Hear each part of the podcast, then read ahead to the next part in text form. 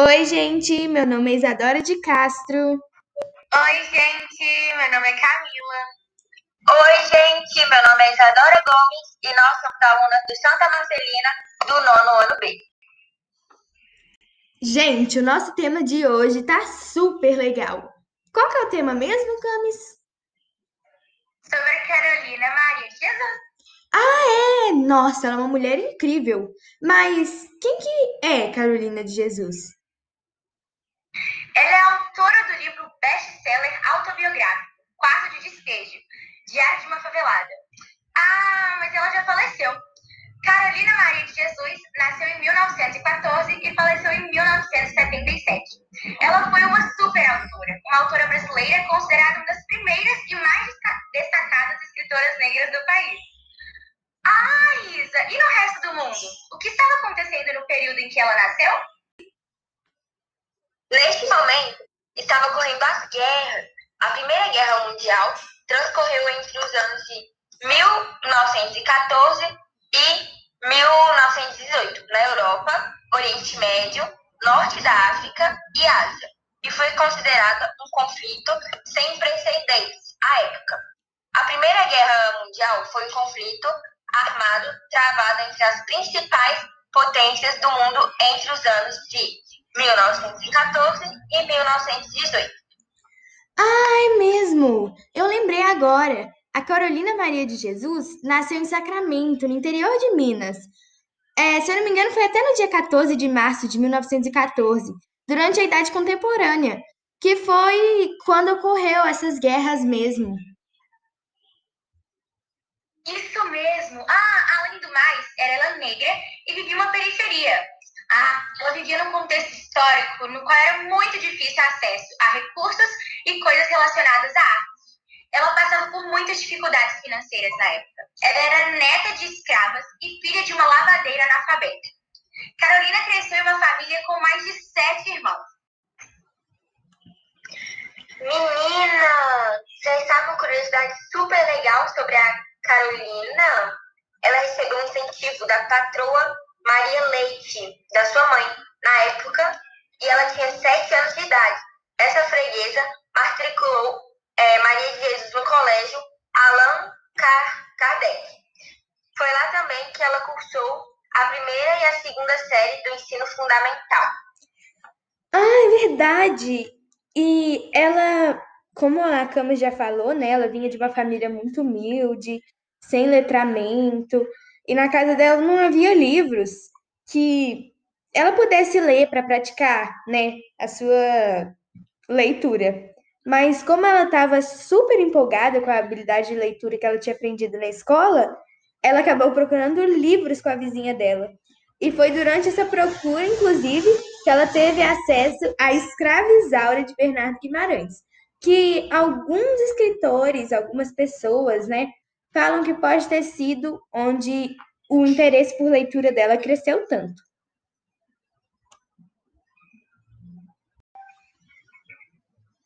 Sim, nossa, verdade. E você ainda sabia que ainda em Sacramento, Carolina e sua mãe foram acusadas de roubo? É, pois é, isso é verdade.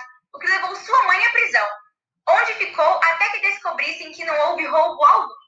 No entanto, o acontecido foi tão marcante para Carolina que ela largou tudo e se mudou para São Paulo.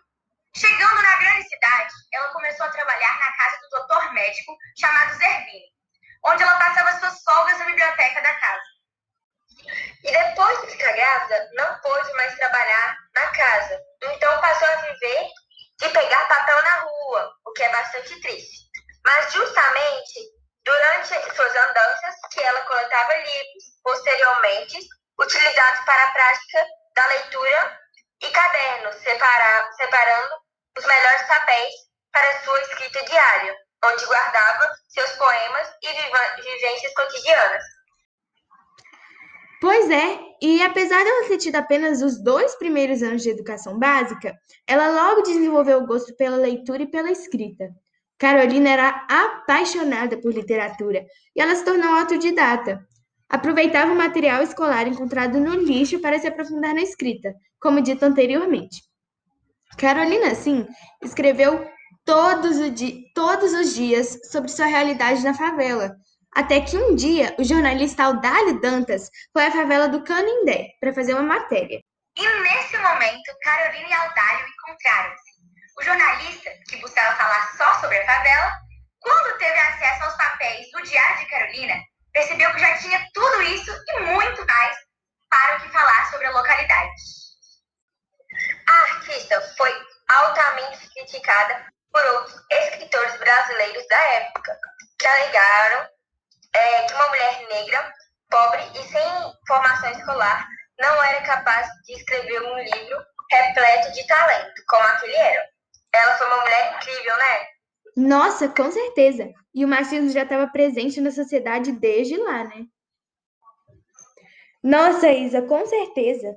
E entre alguns traços da personalidade dela, que é desenvolvida de acordo com a história de vida, que foi muito relatada naquele livro diário dela, é assim, repleto de luta, superação, sofrimento e muita batalha.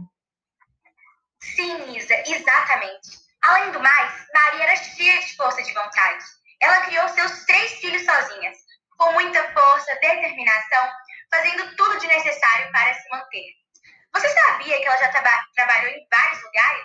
Trabalhou em circos, catando lixos e ainda foi escritora nas horas vagas, se tornando uma artista super completa. Na periferia, Carolina construiu seu barraco utilizando materiais que encontrava no lixo, como madeiras, latas, papelão e qualquer outra coisa que encontrasse pelo caminho. Durante a noite, trabalhava coletando papéis para conseguir se sustentar e alimentar suas crianças, o que nem sempre conseguia. Pois é, Isa. E ela tinha tanta vontade, na verdade, ela sentia necessidade de escrever nos cadernos velhos as suas impressões e sentimentos em relação à vida que levava.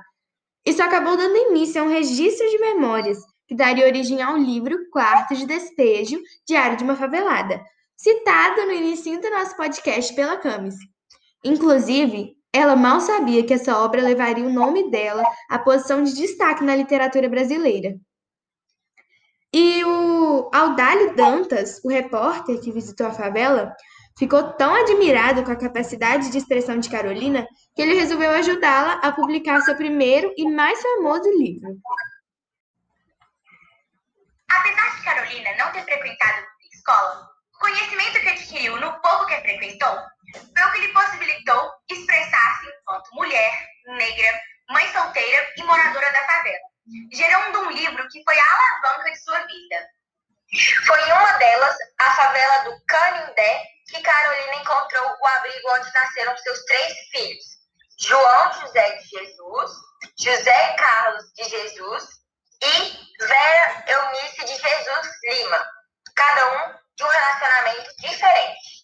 É verdade.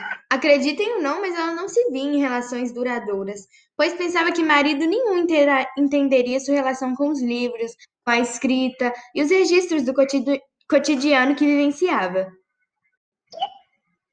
Bom, agora vamos falar um pouquinho sobre a formação de Maria Carolina de Jesus. Lembrando que este é o nosso tema final. Bom, ela escrevia de uma forma que misturava palavras rebuscadas que aprendera lendo com seu vocabulário rudimentar. Esse toque pessoal garante à narrativa uma sensibilidade de percepções extraordinárias.